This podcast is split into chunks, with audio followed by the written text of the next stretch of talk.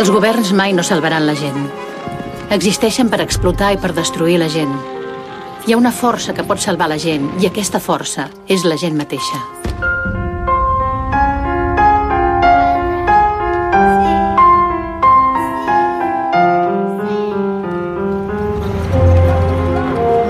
Anarquisme. La temible amenaça a l'ordre mundial d'ara fa un segle. La imatge clàssica d'un anarquista és la d'algú amb un barret tou, una capa gran i un estoig de violí una bomba fumejant amagada sota la capa. Això és una caricatura de Music Hall, però l'anarquisme no és això. I és un anarquista, doncs? Són dones que intenten aconseguir drets per a les dones. Gent treballadora que intenta aconseguir drets per als treballadors. Penso que és un esperit insaciable. El 1936, durant uns pocs mesos, l'experiment anarquista va prosperar en la història de Catalunya. Esa revolución fue completamente diferente de las otras, porque nació de abajo, del pueblo.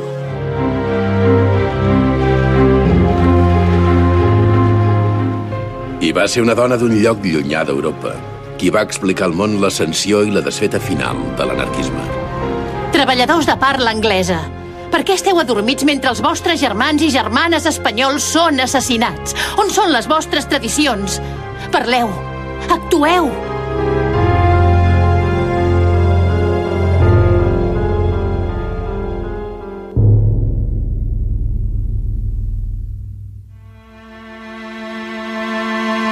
Ethel MacDonald, filla inconformista d'una família gran de classe obrera, va néixer a Belshield, a l'oest d'Escòcia, el 1910.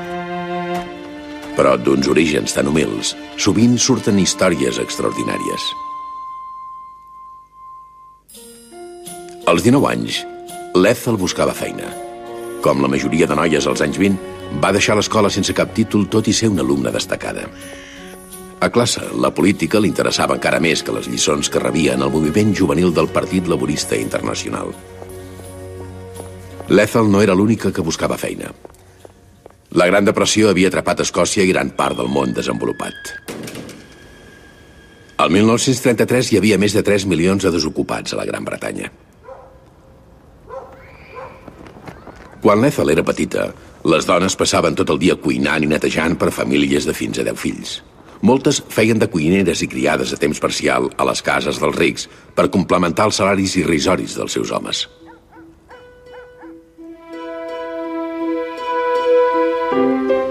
Sense feina ni diners, Ethel estava decidida a salvar-se del seu destí, encara que fos caminant 100 quilòmetres amb l'esperança de trobar una feina. Al començament de 1933, el Servei d'Ocupació em va fer anar d'enfris per fer de cambrera. Quan hi vaig arribar, tot resulta que era fals i vaig haver de tornar fins a Glasgow, tot fent autostop. Hola, que aneu cap a Glasgow?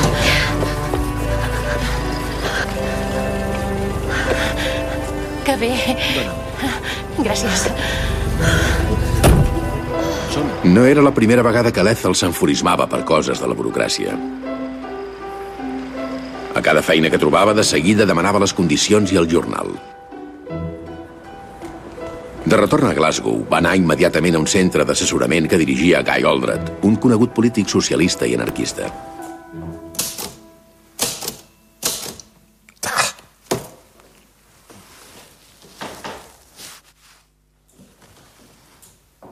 Suposo que no deu saber escriure màquina. No serà tan difícil.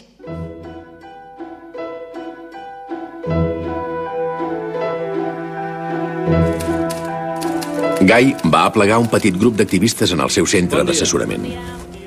Sovint oferien de franc els seus serveis als pobres i afligits, i com a conseqüència eren més pobres que aquells a qui ajudaven.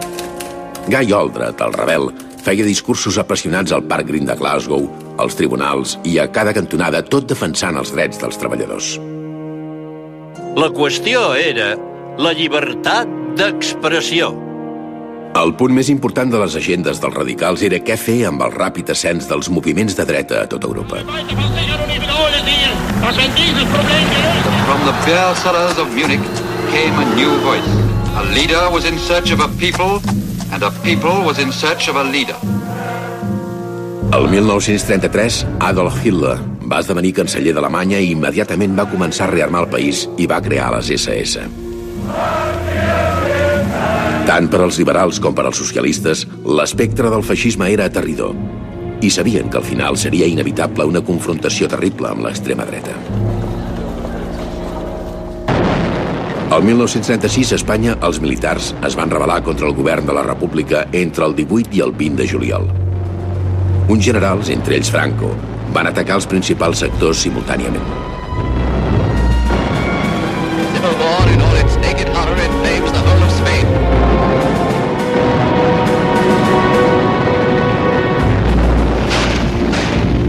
Sevilla i Granada van caure ràpidament. Ciutats com Oviedo van resistir però van ser vençudes ràpidament.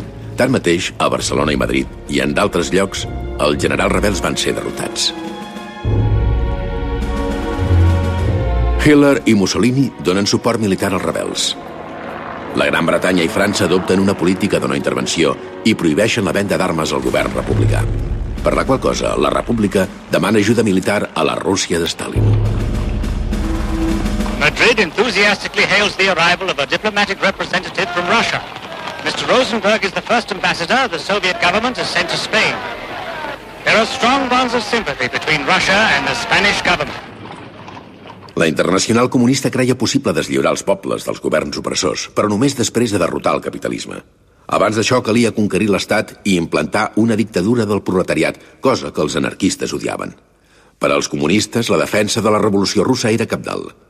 Espanya estava ara dividida. Un terç del territori està sota el control de l'exèrcit franquista i la resta és lleial a la república. Els obrers de Barcelona van sortir al carrer i van construir-hi barricades, perquè sabien prou bé el que hi havia en joc. Esperonats, pensadors radicals i activistes de tot el món van entrar en acció. A Espanya es lluitava contra el feixisme. Ajudeu a salvar Espanya. Per Ethel va significar fer el que podia a escala Ajudeu a local. salvar Espanya. Escrivia, editava i distribuïa butlletins d'informació i cridava a l'acció. Obrers, uniu-vos. Senyor, faci costat als obrers d'Espanya. Quan va començar la Guerra Civil, hi va haver un esforç evident i decidit perquè es convertís ràpidament en una qüestió internacional. La gent anava per Escòcia, per la Gran Bretanya, per Europa, i es feien mítings i altres actes per explicar el que passava a Espanya. A gairebé cada ciutat important hi havia casetes i taules en centres comercials que recollien diners, obtenien signatures i en alguns casos reclutaven gent per les brigades internacionals. Així hi va haver quasi 40.000 persones de tot arreu del món que van anar a lluitar a les brigades internacionals sovint en condicions molt difícils. El meu pare, James, es va fer del Partit Comunista el 1932 i observava el que succeïa a Espanya. Era voluntari de l'exèrcit de terra i per això tenia un rifle. Va venir un dia, va deixar el rifle en un racó i no el va agafar més. I probablement funcionava més bé que cap altre que mai va tenir a Espanya. Només va dir, me'n vaig. Va decidir que marxava cap a Espanya, que tenia el deure d'enrolar-se a les brigades internacionals i lluitar per la república. André Prudhomme, que liderava els anarquistes francesos, va escriure a Guy Oldred des de Barcelona per demanar-li un periodista que parlés anglès per a informar el món sobre la revolució a Catalunya. Bé, però si nosaltres no tenim diners ni per agafar l'autobús. És una gran oportunitat.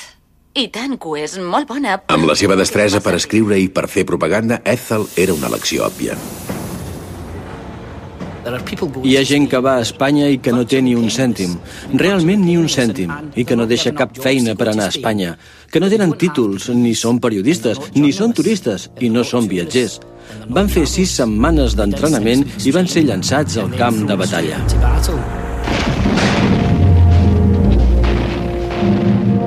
Es va obrir la part del darrere del camió. Van sortir i ja eren enmig de la batalla. Hi havia un caos absolut i molt poca organització. Era tot una manera diferent de lluitar. Vull dir que era la Guerra Civil Espanyola, que hi havia coses com Guernica, que era com Fallujah, la destrucció d'un lloc i aquella manera de bombardejar.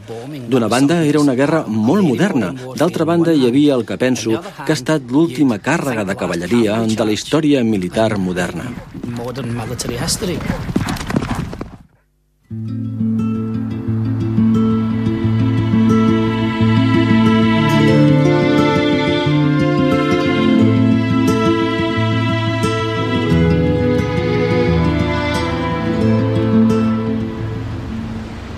El front encara quedava lluny de Catalunya, però el país assajava amb intensitat una manera diferent de viure, la manera llibertària. Els barris populars de la Barcelona Vella seran l'epicentre del moviment anarquista.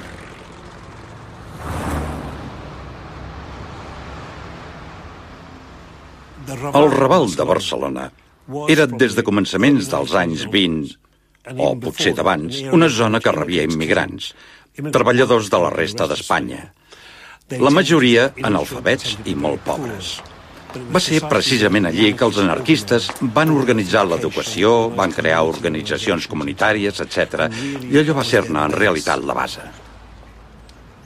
Nosotros defendimos al concepto humanista, a la lealtad, a la honestidad, a los principios que fueron básicos del anarquismo, de sacrificio más que de lucro. En fin de cuentas, de lo que se trata es de abrir brecha, de no someterse, de ser dignos, de ser hombre, de luchar por nuestra propia dignidad, lo que aporte o no aporte, los que sigan o no sigan, pero yo creo que es la, la misión del hombre como la mujer, ¿no?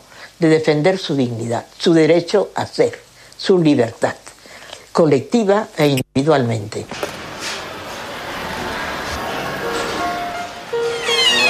Busca algú? Em, M'han dit que em presenti aquí.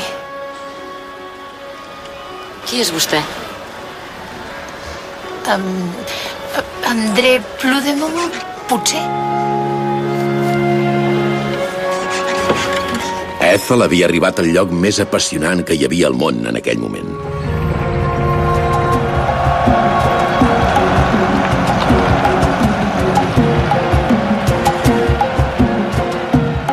Durant 10 extraordinaris mesos entre el 36 i el 37, Catalunya va esdevenir el centre d'una de les revolucions més radicals de la història.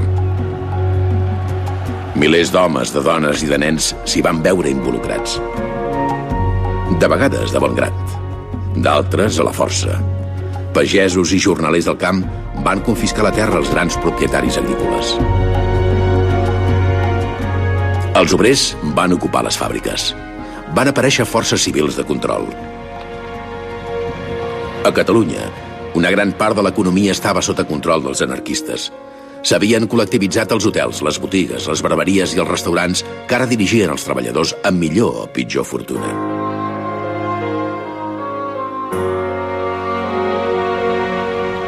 Cadascú d'acord amb les seves habilitats i amb les seves necessitats. En algunes comunes es van eliminar els diners del tot i van ser reemplaçats per vals i per sistemes de permuta. A partir del moment que la revolució s'extén per Catalunya, en algunes de les zones catalanes, al centre o a la, o a la zona costera, hi ha algunes col·lectivitzacions en mans d'anarquistes que sí que deixaran d'utilitzar la moneda corrent i que eh, faran un altre tipus de moneda o fins i tot utilitzaran el sistema de l'intercanvi.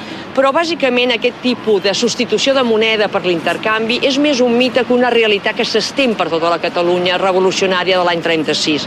Per tant, la moneda continua utilitzant-se i sí que és veritat que a vegades entre unes col·lectivitzacions i unes altres s'intercanvien els productes. A una li sobrava, per exemple, el blat i a l'altra, en canvi, tenia un excedent de vi.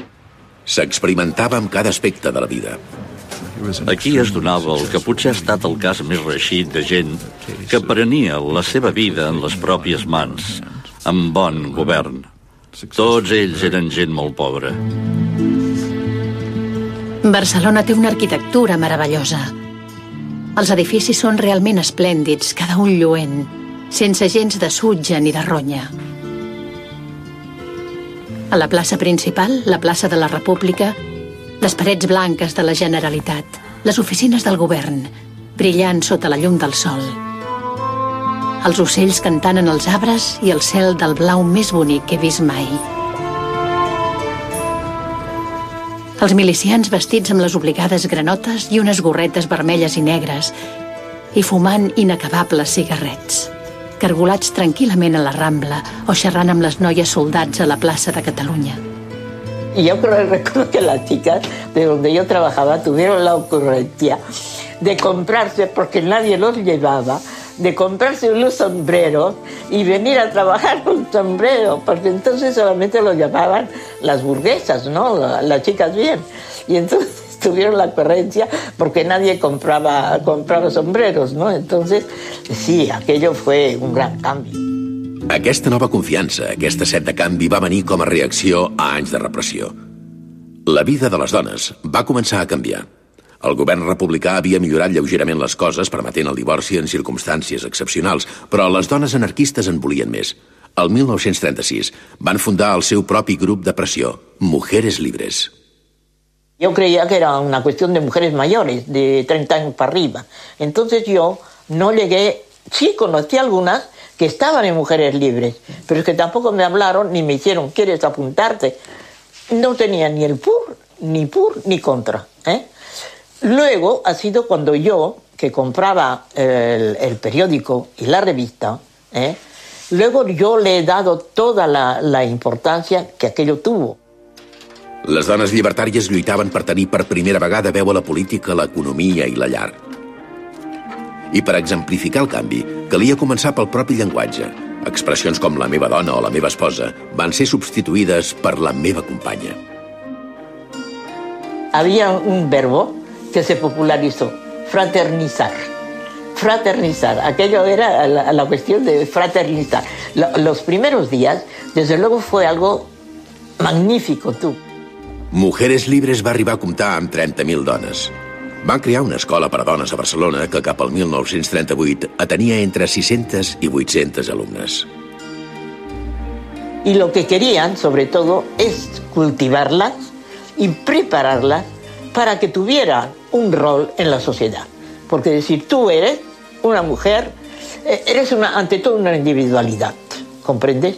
Entonces, tienes derecho a, escoger la vida. No estás condenada, no estás condenada a estar en el hogar, ni estás condenada a ser madre, ni está, estás sobre todo el derecho de ser tú misma, lo que tú quieras ser, ¿no? Van obrir maternitats i escoles i feien entrenament militar. Particularment entre els anarquistes hi havia milicianes molt bones, molt combatives. I l'Ethel es va ficar en aquest món on trobaria gent com ella, dones joves de classe treballadora que estaven implicades en la lluita pel poder dels treballadors i en la lluita contra el feixisme. Vaig tenir dificultats per distingir quins soldats eren nois i quins eren noies. Anaven vestits exactament igual, però quan t'hi acostaves veies que totes les noies duien la permanent i anaven magníficament maquillades. La imatge de la miliciana, tan popularitzada, era sobretot una imatge propagandística. La major part de les dones que anaven al front no van portar armes mai. I, al cap de poc temps, van ser tornades pels caps anarquistes a la rereguarda. Allà van fer el que fan les dones de totes les guerres, suplir els homes enviats al front però sense sortir del seu paper subaltern. Seville, Saragossa, San Sebastian, from all these places known so well to holidaymakers in times of peace, Pictures unfold the cataclysm that has taken toll already of 20,000 lives. Arreu del món, les històries de violència atribuïdes als anarquistes sortien en primera plana més sovint que els seus experiments revolucionaris. Per la majoria d'anarquistes, la no violència és una part central de l'ideari llibertari. Tanmateix, no hi ha cap dubte que al començament i durant la Guerra Civil, centenars d'esglésies van ser atacades i cremades. 2.800 sacerdots van ser assassinats a Catalunya. Cal atribuir algunes d'aquestes atrocitats als anarquistes, però hi ha molts grups implicats en la revolució. La violència dels primers mesos de la Guerra Civil no va ser patrimoni exclusiu dels anarquistes. Van participar molta altra gent. però com que els anarquistes tenien en aquells primers mesos el predomini polític, a ells se'ls endossà i ells d'alguna manera fatalment havien d'assumir la màxima responsabilitat. En les primeres etapes de la revolució anarquista espanyola hi va haver actes de violència, com ara matances de capellans o crema d'esglésies, que van ser desmesurats, però va ser una reacció de gent molt oprimida envers institucions molt opressives que els aclaparaven des de feia molts segles. I quan la gent s'allibera, a vegades succeeixen coses desagradables. L'anarquisme no és una doctrina. Ningú no fixava cap dogma. Penso que s'hauria de veure com una mena de tendència del pensament humà i de l'acció humana i dels afers humans. Una tendència que certament vol enderrocar principis. El principi fonamental és que l'autoritat no és legítima per si mateixa. La Guerra Civil Espanyola va ser la primera guerra realment mediàtica de l'era moderna. La ràdio, el cinema i l'art dels cartells, tot es va posar en joc. Un observador va dir que les parets de la ciutat eren una galeria d'art antifeixista.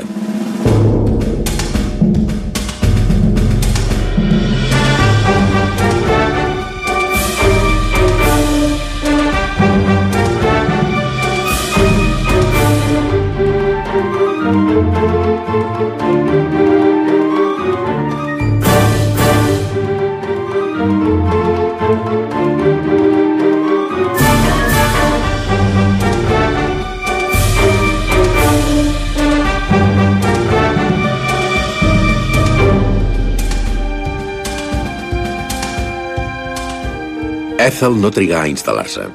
Des que va arribar va començar a gravar, a fer comentaris, a explicar el que passava a Catalunya i a Barcelona en concret.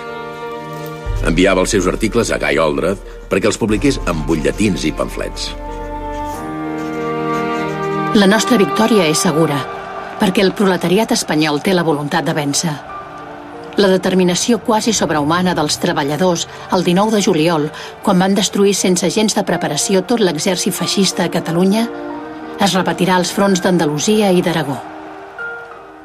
Però els anarquistes no havien vençut ells sols l'aixecament militar del 19 de juliol del 36, sinó que amb la derrota dels militars aixecats havien participat guàrdies d'assalt, eh, militants d'altres partits i fins i tot guàrdies civils. With the world spotlights on the fight round Madrid, we're apt to forget that Catalonia and its capital Barcelona are by no means conquered.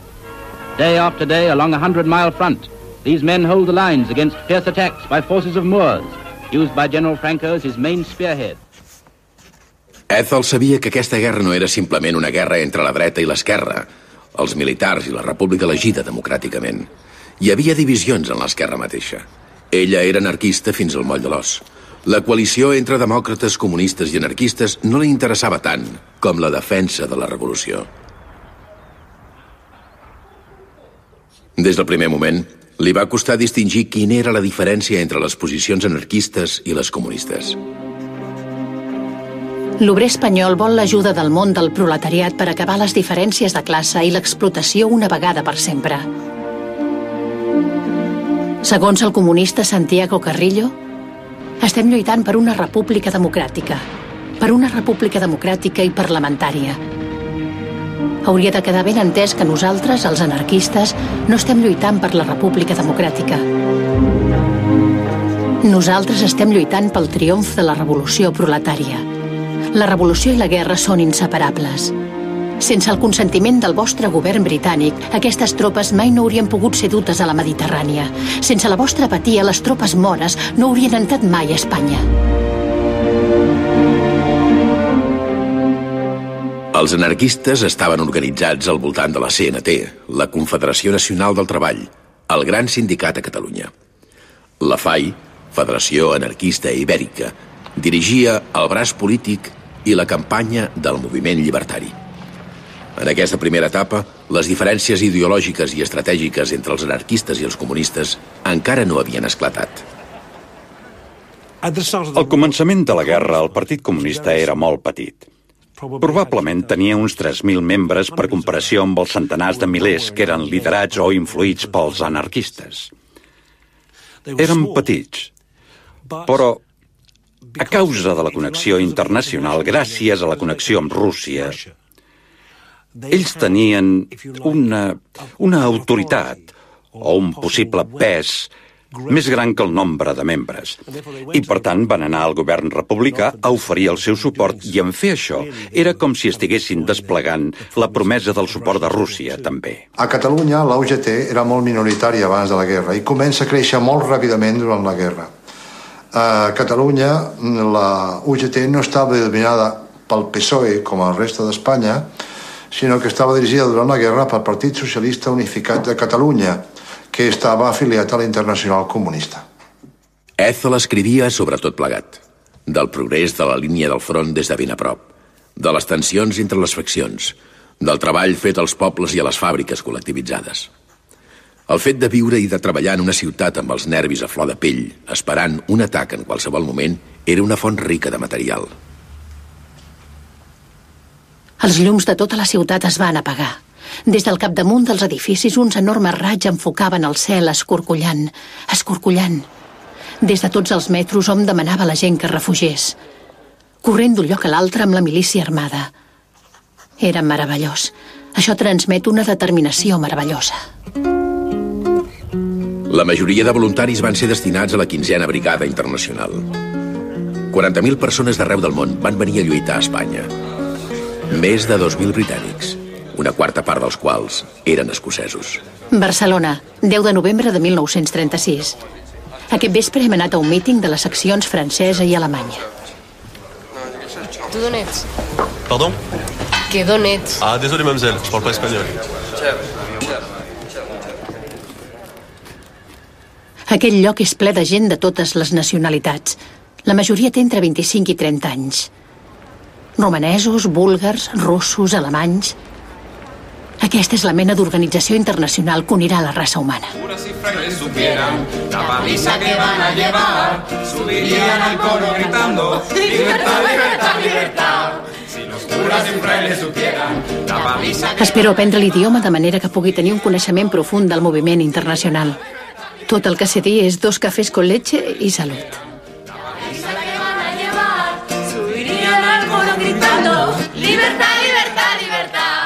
Tothom diu que és senzill, però per mi la pronunciació és matadora.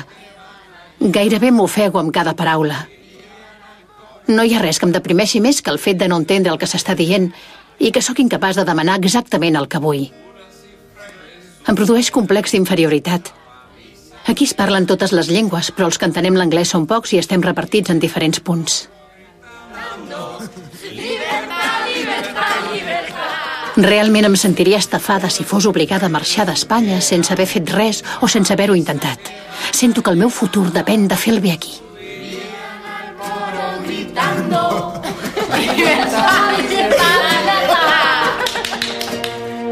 Faré grans coses quan torni a la Gran Bretanya, però primer vull fer alguna cosa aquí.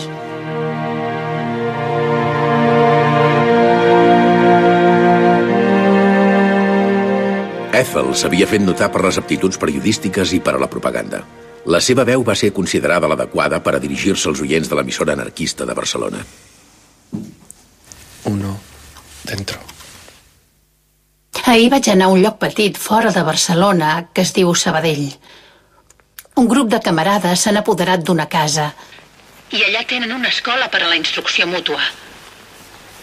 La seu de la FAI a Sabadell està en un vell edifici. Penso que és interessant examinar l'enorme importància que va tenir la ràdio i les veus de la ràdio per aixecar la moral i mobilitzar la gent per la resistència contra el feixisme a Espanya.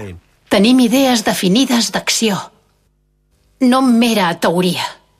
Barcelona era el centre de la resistència revolucionària i la seva veu, la seva retransmissió diària, com a part de la propaganda i de la maquinària política, va ser important. Els que parlen la llengua anglesa diuen que és la llengua més gran de la llibertat. Em dirigeixo a tots aquells que creuen en la llengua anglesa, que la senten en els accents dels màrtirs i no en els tons cruels i cínics del perseguidor i el jutge. Us vull demanar que torneu a fer de l'anglès la llengua de la llibertat. Deixem que rivalitzi amb la llengua espanyola. i amb la llengua de la França en altre temps revolucionària. Deixem que s'enfronti al feixisme, a Hitler, a Mussolini i a Franco. Deixem que se senti la veu del poble d'Anglaterra. La veu escanyada de la llibertat. En l'ampli món, més enllà de la ràdio, portava notícies del que estava passant a la Guerra Espanyola. Les seves retransmissions van rebre comentaris de llocs tan llunyans com els Estats Units. Al novembre, el líder anarquista Buenaventura Durruti, amb la seva llegendària columna, es va traslladar del front d'Aragó a Madrid per defensar la capital. Una setmana després, Ethel retransmetia la seva mort sobtada i misteriosa el 20 de novembre de 1936. Jo estava confinada. Els carrers de Barcelona eren plens a vessar. La dinàmica integritat de Durruti és una seriosa pèrdua per la lluita dels treballadors. Si no fos pel fet que la llibertat sobreviu a la mort dels seus profetes i guerrers, un es preguntaria què podria venir d'una pèrdua com aquesta. El seu cos va descansar tota la nit al vestíbul de la nostra seu. Honorem la seva memòria i la singularitat de la seva energia i el seu coratge combinats. Durruti va rebre un tret d'un franctirador o de la seva pròpia pistola de manera accidental. Però en l'ambient intens de la Barcelona d'aleshores, la seva mort va provocar més divisions i rumors, fins i tot entre els mateixos anarquistes. Sobre la mort de Durruti hi ha encara una sèrie d'hipòtesis obertes. En concret n'hi ha tres. Una és que el van matar els propis anarquistes, sobretot els anarquistes més radicals, contraris a que la CNT-FAI formessin part dels governs, una segona interpretació és que va ser mm, assassinat pels comunistes, és a dir, pels que deien els contrarrevolucionaris, i la tercera és que se li va disparar la seva pistoleta que duia sempre penjada. Dos mesos abans de la mort de Durruti, els líders anarquistes van haver de prendre una decisió vital per contribuir a guanyar la guerra. Participar en el govern de Catalunya i en el de la República. Bé, els anarquistes durant aquells moments, a setembre del 36, estan rebent de part dels comunistes com una pluja enorme d'epítet, és a dir, tant els hi diuen que són uns salvatges, que són uns incontrolats, que, guany, que perdrem la guerra per culpa dels anarquistes. Tota aquesta unió de coses i de forces eh, fa que la, els dirigents anarquistes considerin que és necessari entrar en els governs. I intervenir en el govern significa anar en contra dels principis anarquistes, que no són, eh, estan en contra de la política, en contra de l'Estat. With a report that Madrid is almost completely surrounded by General Franco's army, the center of government hopes in Spain is in Barcelona, probably the only city that isn't immediately threatened by attack. La relativa pau que havia permès l'experiment català que Ethel havia trobat tan fascinant estava acostant-se a la seva fi. Hi ha problemes a Barcelona. A les 3 de la tarda del 3 de maig, tres camions de policia van aprofitar l'hora de la migdiada per llançar un atac contra la central telefònica. Es van apropiar de la planta baixa fàcilment, però els nostres camarades van tancar amb barricades les escales i els van escombrar amb trets de metralleta. L'atac del maig de 1937 contra el feu anarquista a la central telefònica no va venir del bàndol feixista, sinó de la policia de la Generalitat, encapçalada per un comunista. Per Stalin i pel moviment comunista mundial, la clau i la preocupació principal era que hi podria haver entesa i aliances polítiques entre Rússia d'una banda i França i Gran Bretanya, sobretot Gran Bretanya de l'altra, perquè Hitler amenaçava Rússia. La percepció de Stalin del que passava a Espanya tenia menys a veure amb Espanya que amb la situació europea més àmplia que esdevindria un moment crític si la Gran Bretanya donava suport a Stalin contra Hitler. Les multituds s'ajuntaven a l'exterior de l'edifici i els carrers eren plens d'homes i dones cridant a les barricades, a les barricades. La policia havia fet servir sacs de sorra i maons en l'intent de repel·lir l'atac, però els camarades anarquistes arrencaven llambordes per construir les seves barricades. En aquell període, els comunistes, els que estaven a prop d'ells, eren l'element dominant en el sistema de poder de la república i odiaven els anarquistes de tot cor. I simplement van fer servir el seu poder per esclafar les classes obreres de Barcelona i el moviment anarquista amb força i violència.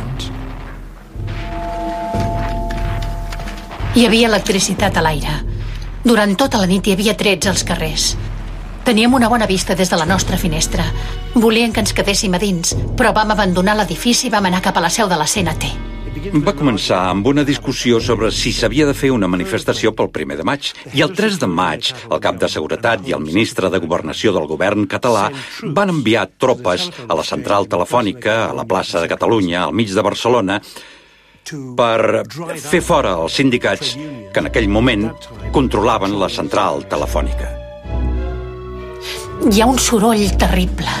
Ja hi ha molts morts i ferits. La central telefònica era molt simbòlica. La central telefònica en aquells moments la dirigien els treballadors i l'argument era que escoltaven d'amagat les converses ministerials. Ara ja us podeu imaginar quin caos que hi hauria si poguéssim sentir el que els polítics es diuen. Però el que és més important és que era realment representatiu de l'abast del control que les organitzacions obreres tenien sobre tot plegat. Per això l'enviar tropes contra els obrers era una demostració cap al món exterior que no permetrien que hi hagués una revolució a Espanya, amb totes les repercussions a la resta d'Europa.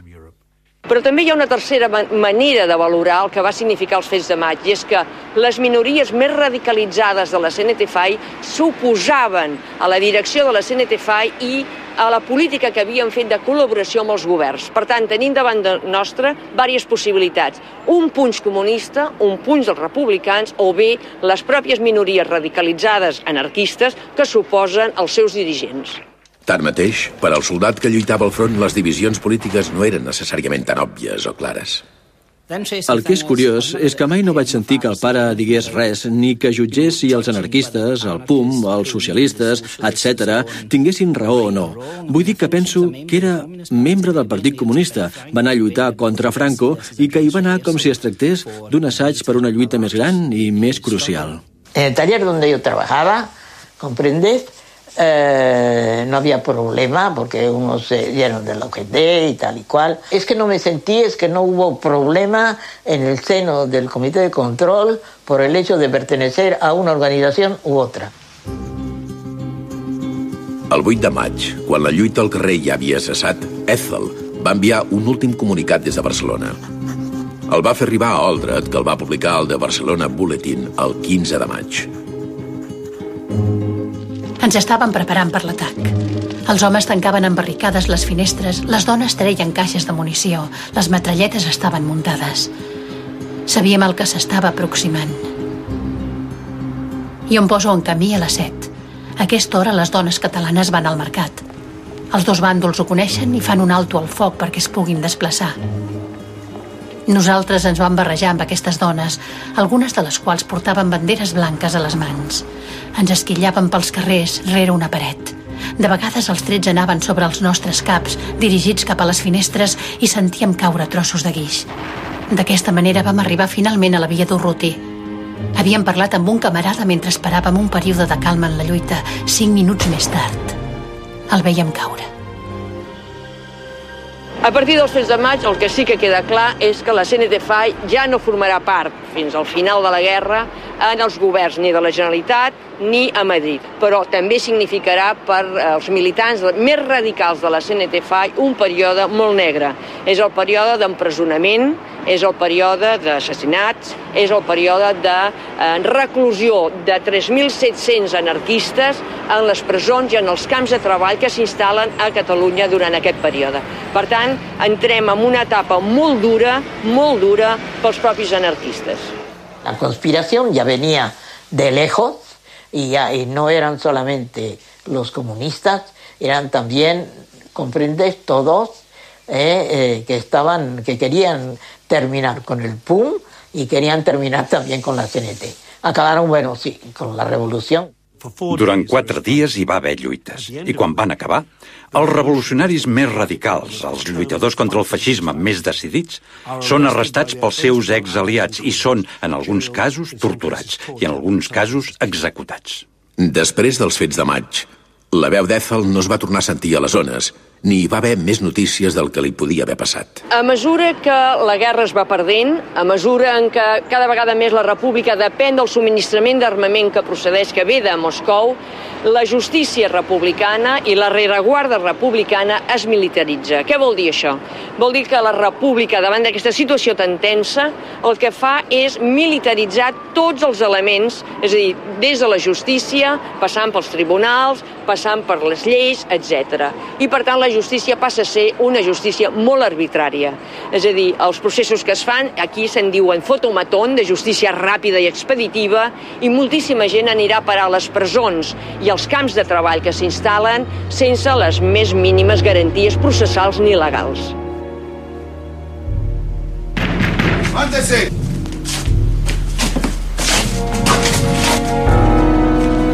Una nit, cap a la una, hi va haver uns trucs aixordadors a la porta. Uns guàrdies de salt van entrar i sense dir ni una paraula d'explicació van registrar cada racó i cada armari.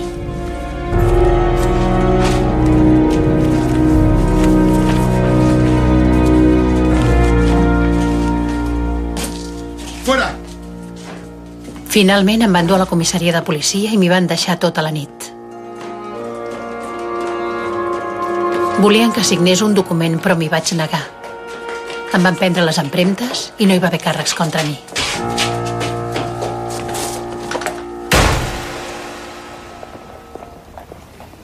La sort dels brigadistes internacionals durant els fets de maig va interessar la premsa i els consulats dels seus països d'origen.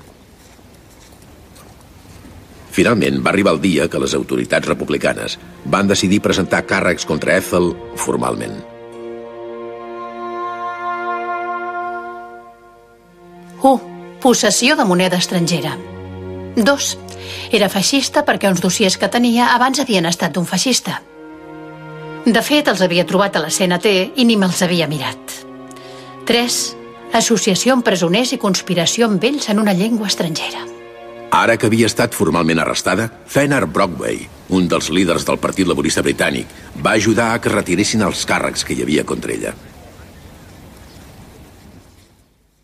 Fenner Brockway es trasllada al que és la presó en aquells moments on estan concentrats 150 persones. I era l'antiga seu del PUM al capdavall de la Rambla de Barcelona. Quan entra Fenner Brockway es queda absolutament esturat perquè es troba amb 150 persones en una situació molt precària.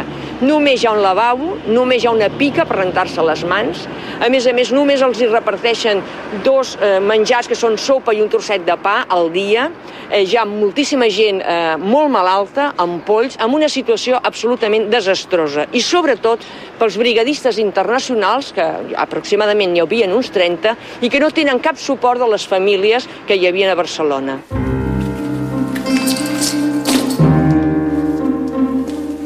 Ethel no se'n va anar immediatament després d'haver estat alliberada. Sentia que encara havia de fer més feina a Barcelona. Ajudar els companys anarquistes represaliats per la República. Sota els nassos de la policia controlada per comunistes, vaig ajudar camarades anarquistes dins i fora de la presó. Alguns soldats van poder escapar-se totalment disfressats amb robes deixades per civils. Vam demanar a la tripulació de vaixells estrangers bitllets secrets per homes buscats que estaven en perill. Quan aquestes activitats van ser sabudes, la premsa britànica va anomenar l'Ethel la Pimpinela Escarlata Escocesa. Va poder enviar una carta a l'Oldret i a Jenny, la seva companya de viatge anarquista que havia pogut marxar de Catalunya abans del desastre. Estimat Guy, sé que fa temps que esperaves notícies meves. Encara sóc aquí. Estic amagada. No puc aconseguir un visat. Si el sol·licito, m'agafaran. Si no ho faig, seré arrestada. Només puc abandonar el país amb l'ajuda dels companys, però la majoria de gent que coneixia aquí van marxar cap als seus països i a vegades estic molt sola.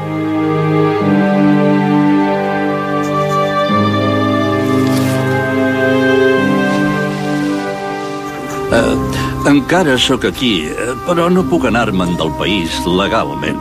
Estic feta un embolic. Ho he perdut tot. La Gran Bretanya estava cada cop més preocupada per la seguretat dels seus súbdits a Catalunya.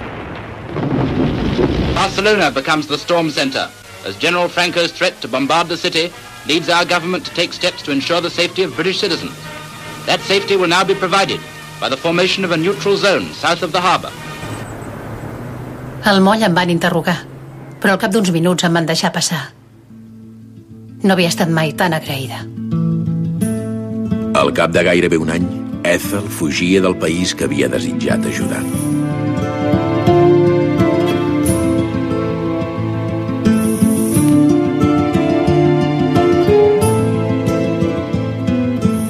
Realment em sentiria estafada si fos obligada a marxar d'Espanya sense haver fet res o sense haver-ho intentat. Sento que el meu futur depèn de fer el bé aquí.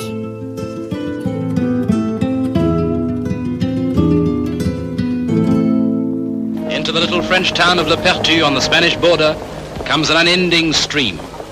For days they have been trudging along rock-strewn tracks over the snow-capped Pyrenees. Quan va deixar enrere Espanya, Ethel es va embarcar en una gira propagandística. Els francesos, envoltats per estats feixistes, Itàlia, Alemanya i imminentment l'Espanya de Franco, estaven desitjosos de sentir alguna periodista anarquista els podia dir. A Espanya té lloc una lluita que hauria de comptar amb l'ajuda de tots els homes i dones honrats d'arreu del món. Però què ens hi trobem? No hi ha unitat d'acció per ajudar el proletariat a Espanya en la seva lluita. I, per contra, aquí tenim un front de partits socialistes i comunistes units amb el capitalisme. The battle of a ragged band of raw recruits against a mechanized, highly trained army. Town after town falls to Franco with little resistance.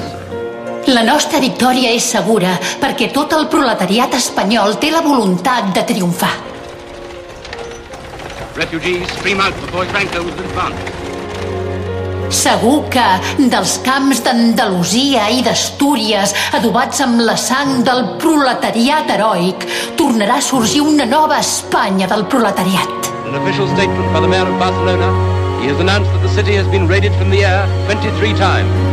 Els obrers espanyols s'aferren al passat. No poden aferrar-s'hi per sempre. No deixeu d'ajudar-los. Madrid us crida. Barcelona us crida. El vostre passat us crida. Obrers de la Gran Bretanya, actueu. February the 27th, 1939. Britain and France recognized Franco's regime even before its final victory. March. Hitler and Mussolini lay down the foundations for their infamous Pact of Steel. April the 1st. The rebels proclaim victory. Mi hermano había llevado a mi madre al cine los primeros días que entraron los nacionales. ¿eh? Y, y una vez quise ir yo. Dice, ah, dice, si vas a ir al cine vas a tener que levantar el brazo. Yo no voy a levantar el brazo, el brazo en alto, ¿sabes? Y resulta que vamos al cine y evidentemente no estaba lleno, ¿no? Era un cine barriado bastante grande y mi madre se levantó y tenía la mano así y, y yo me daba risa, bueno, yo me quedé sentada, no me levanté. Pues has de creer que no sé cuántas butacas, hileras de butacas había detrás de mí.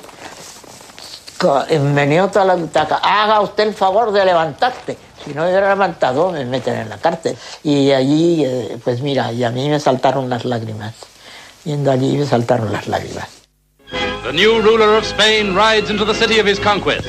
Behind him is Moors. His army lines the route. The Moors and the light tanks come first.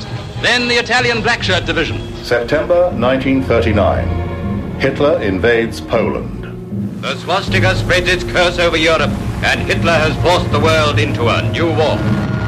Sempre podem especular i preguntar-nos què hauria passat si la guerra a Espanya hagués durat una mica més. Les potències occidentals s'haurien vist obligades a moure's per defensar la república, a pesar del fet que la gent del govern britànic sentia més simpaties per Franco i pels feixistes que per la república. La república va perdre la guerra perquè el capitalisme mm, estranger es va col·locar contra la república mm, a causa de la revolució social que es produí a la zona republicana. D'altra banda, i per tant, què va passar? Doncs que mentre l'Alemanya nazi i la Itàlia feixista ajudaven a Franco sense condicions, en canvi, la república es va trobar amb l'ajuda només soviètica i amb que la frontera francesa s'estancava de tant en tant no deixant entrar l'armament que la república comprava a l'estranger. Veiem que la Guerra Civil Espanyola va tenir dues fases. La primera fase va ser un esforç conjunt per part dels feixistes, comunistes i les democràcies liberals per esclafar de moltes maneres la bèstia de la llibertat. Gent lliure que són amos de les seves vides, que busquen justícia i llibertat. No es pot tolerar. Tots van col·laborar a esclafar-ho. I quan es van haver encarregat de fer-ho, van començar a barallar-se entre ells. Cadascú a la seva manera. D'altra banda, mentre al bàndol de Franco tots estaven units eh, contra eh, el que representava la república, dins de la república es va mantenir sempre el debat entre que consideraven que calia aturar la revolució per guanyar la guerra i que consideraven que calia portar la revolució a les últimes conseqüències per guanyar-la. I, per tant, mm, va faltar prou un grau suficient d'unitat interna per guanyar la guerra. Per l'esquerra, la Guerra Civil Espanyola restava una clivella durant la sagnant guerra i molt després d'haver-se acabat. Encara avui, pensadors, historiadors, polítics, trossegen, inspeccionen, analitzen i reexaminen la revolució a Catalunya. Ara penso que els anarquistes tenen raó. Tota la raó de sentir-se enutjats perquè senten que van ser traïts per certs elements del Partit Comunista o per líders comunistes d'Espanya. Però també, al mateix temps, crec que en el segle XX hi ha un anticomunisme tan fort i tan intens que penso que encara hi ha el risc d'una casa de bruixes.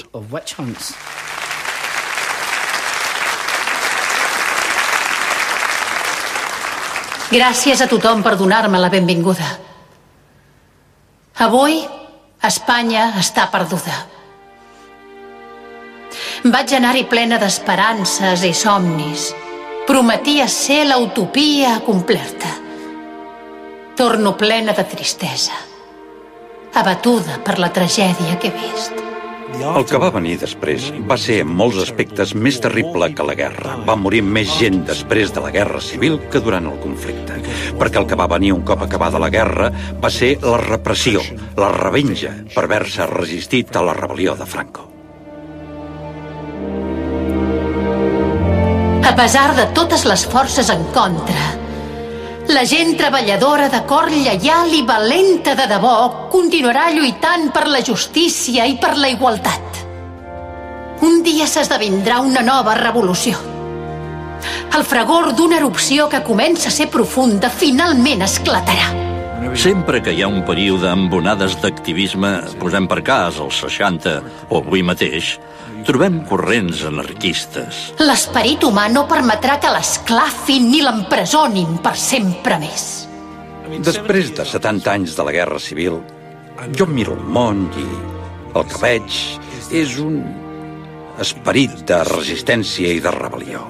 I el desig de canvi és, és tan clar i autèntic i proper com mai. Capitalistes, comunistes, tant se val com intentin reprimir-nos. A la gent se li acabarà la paciència. I comença a haver, per primera vegada, molts autèntics moviments populars que qüestionen el dret d'existència de les grans empreses i que són les institucions més importants del segle XX. El capitalismo no se justifica a sí mismo y el, ni la ambición del dinero ni la ambición del poder Espanya i la seva guerra civil formen part de la història d'un moviment que apareix i desapareix un i altre cop. Lo pese a lo que les pese, nuestra verdad la seguiremos diciendo y por eso existimos y por eso sigue existiendo otras organizaciones menos preponderantes que lo era antes, pero que siguen hablando en nombre de esa libertad y en nombre de esos ideales. No nos entierren, no hemos muerto. Hay juventud que continúa en la brecha.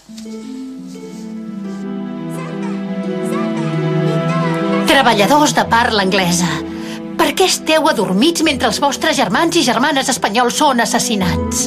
On són les vostres tradicions? Parleu, actueu.